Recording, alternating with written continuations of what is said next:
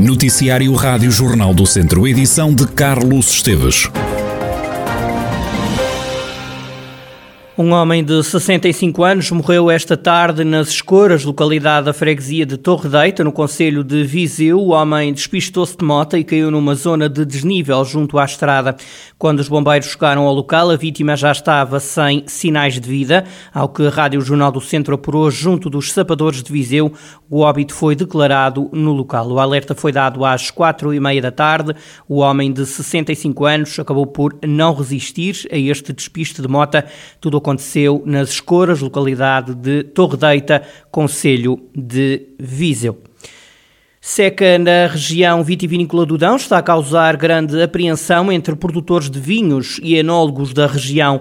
A enóloga e produtora de vinhos do Dão da Quinta da Mariposa, em Carral do Sal, Lúcia Freitas, considera que a água é essencial nesta fase para alimentar os vinhedos. A água é, é necessária nessa, nessa altura, que é, que é antes da, antes da, antes da, da floração e é nesta altura, entre fevereiro e março, que, deve chover para, para, que, para que a videira armazene reservas de água no, no solo, que depois vai fazer a planta crescer e, e posteriormente fazer crescer o, o vago mais tarde. É nesta, esta é uma fase crucial que, que é importante que, que seja, que, que, corra bem. Mas ainda estamos no, início de fevereiro. Normalmente, quando, quando não chove em fevereiro, dizem os antigos que, que vai chover em março. E então nós aqui estamos ainda a aguardar a, a chuva e, e esperamos que, que, venha e que corra, corra tudo bem. Portanto, é, é um bocadinho isso. Ainda, ainda é um bocadinho cedo para, para estar a falar, para, para estar a, a dizer que vai prejudicar a vindima. Já o presidente da Comissão Vitivinícola Regional do Dão, Arlindo Cunha, escusa-se a avançar com dados sobre o impacto da seca nas vinhas, mas alerta para as consequências das chuvas que chegam tarde. Não podemos ainda falar de impactos sobre o setor do vinho, porque as videiras se encontram ainda numa fase dormente de repouso vegetativo. Não é? Só daqui a cerca de um mês é que começará o abrolhamento e o novo ciclo de vida não é? das plantas. Porém, como já aconteceu em alguns anos do passado, lembro por acaso de 2014, se a memória não me falha, acontece que se não chover nestes meses de janeiro, fevereiro e março, e se a chuva se acumular na parte final da primavera, sobretudo em finais de abril e maio, e se for uma chuva muito concentrada e permanente, isso pode prejudicar gravemente a produção de vinho, uma vez que o excesso de chuva vai causar algum apodrecimento da flor e não se gerar o fruto. E, portanto, isto pode ser grave, aliás, muitíssimo grave, como já foi ou no outro ano no passado. Portanto, esse para nós é a principal preocupação. As apreensões dos homens e das mulheres ligados ao vinho na região sobre a seca. Ora, e a barragem de Fagilde só tem água para cinco meses de abastecimento às populações. Carlos Tomás, diretor do SEMAS, o Serviço Municipalizado de Águas e Saneamento de Viseu, que gera esta albufeira, considera que as últimas chuvas não tiveram qualquer impacto na barragem, que está hoje na capacidade máxima, armazenando 3,8 milhões de metros cúbicos de água. A barragem Fazil está, neste momento, com a capacidade máxima possível, já com as encescadeiras subidas. Portanto, está com um volume de armazenamento na ordem dos 135%. Isto quer dizer que, quando atinge o nível de pleno armazenamento em 100%, subimos um metro as encescadeiras no descarregador de superfície, portanto, armazenou-se mais 35%. Portanto, e de acordo com os consumos do ano passado, nestes meses, o volume de água armazenada dará para sensivelmente 5 meses. Se não chover, tal está, porque as previsões até o fim do mês não dão chuva, ou pelo menos a pouca chuva que poderá ocorrer é como ocorreu ontem, que não, é, não tem qualquer significado para a albufeira. O pior ano até agora foi 2017, a altura em que a barragem esvaziou.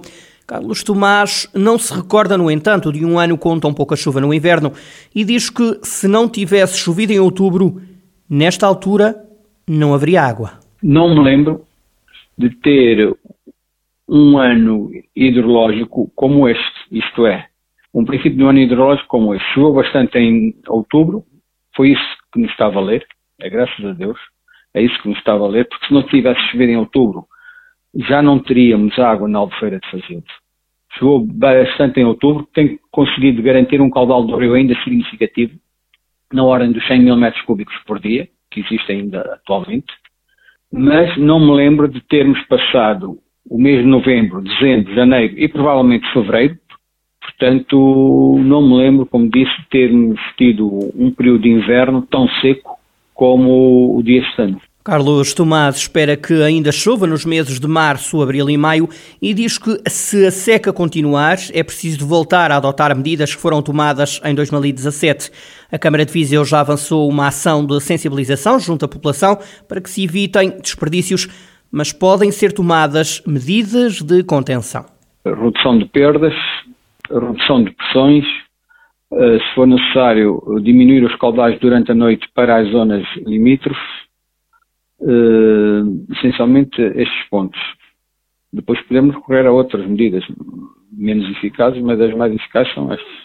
E aquela questão do uso da água que é tratada na, na Etarviseu Sul, isso já está também a ser analisada? Para consumo industrial poderá vir a ser reutilizada novamente para consumo industrial. Só para consumo industrial. Uh, está em stand-by porque já os estudos estão todos feitos eh, eh, foram feitos em 2017, já sabemos quais são os procedimentos a adotar. Agora, se for necessário, é recorrer a esse procedimento e para garantir o abastecimento de água às, às, maiores, às indústrias com maior consumo. Carlos Tomás, diretor dos SEMAS, sobre a barragem de Fagil da Albufeira, só tem água para cinco meses. Amanhã à tarde, em Viseu, decorre uma reunião entre autarcas dos quatro conselhos abastecidos pela barragem de Viseu. Viseu, Nelas, Mangualde e Penalva do Castelo, em que se vai debater o futuro da empresa intermunicipal que junta estes quatro municípios. Chuva, frio e céu nublado no arranque da semana na região. São estas as previsões do estado do tempo, como adianta a meteorologista Paulo Leitão, do Instituto Português do Mar e da Atmosfera. Vamos ter hoje e amanhã uma situação de aguaceiros, com o céu temporariamente pouco nublado, depois torna-se mais nublado, pode, podem ocorrer aguaceiros.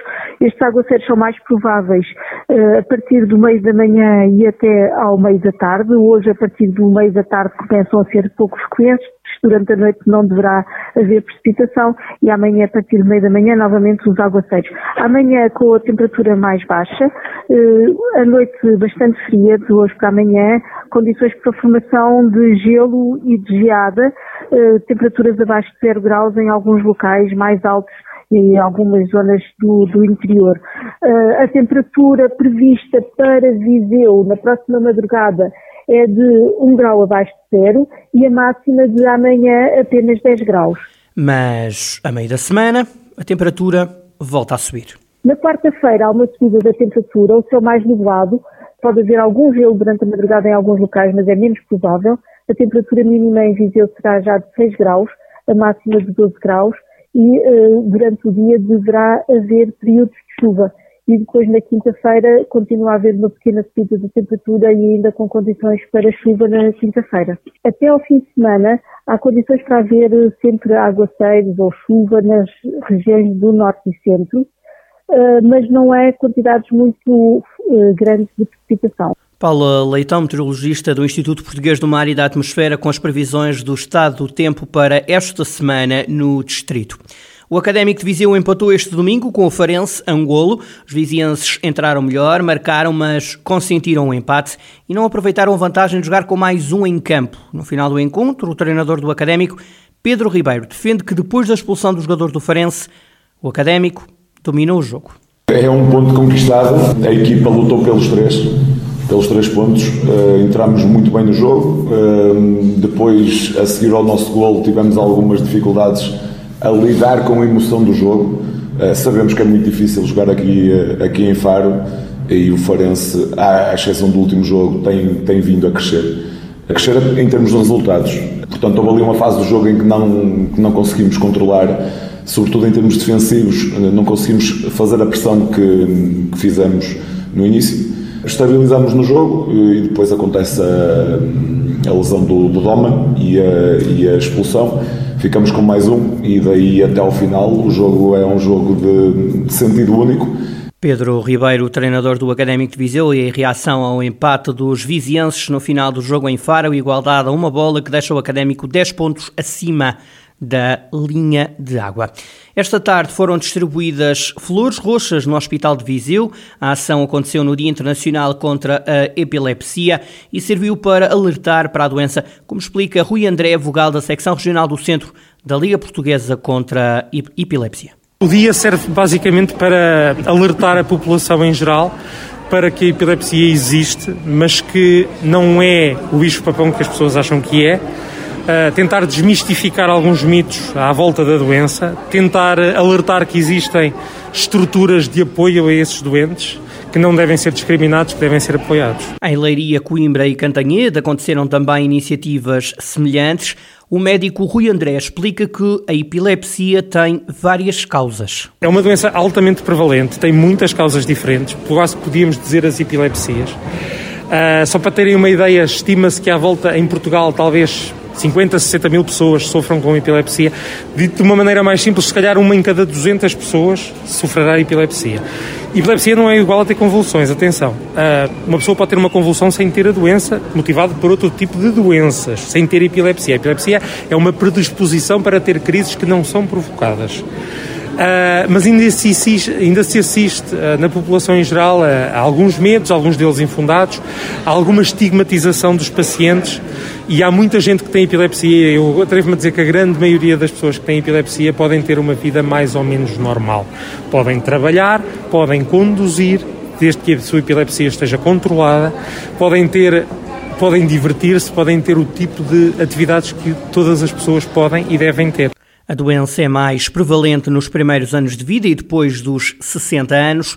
O Hospital de Viseu tem uma consulta especializada em epilepsia há sete meses, onde trabalham três médicos. No início houve uma afluência grande e a lista de espera era grande porque como é uma novidade, houve muitas referenciações num curto espaço de tempo. Neste momento, nós praticamente não temos lista de espera para a consulta de epilepsia. Dará à volta de três semanas, é o tempo da carta andar de um lado para o outro para convocar o doente. Uh, e mesmo assim, não ocupamos todos os espaços de primeiras consultas que temos neste momento. Uh, mesmo na altura da pandemia, manteve-se sempre a atividade assistencial em termos de primeiras consultas presenciais. As segundas consultas muitas vezes foram feitas por telefone para obviar deslocações desnecessárias dos pacientes aqui ao hospital, uh, mas neste momento já retomamos a normalidade em termos das consultas desde há cerca de 10 meses, desde maio do ano passado. Rui André, vogal da secção regional do Centro da Liga Portuguesa contra a Epilepsia.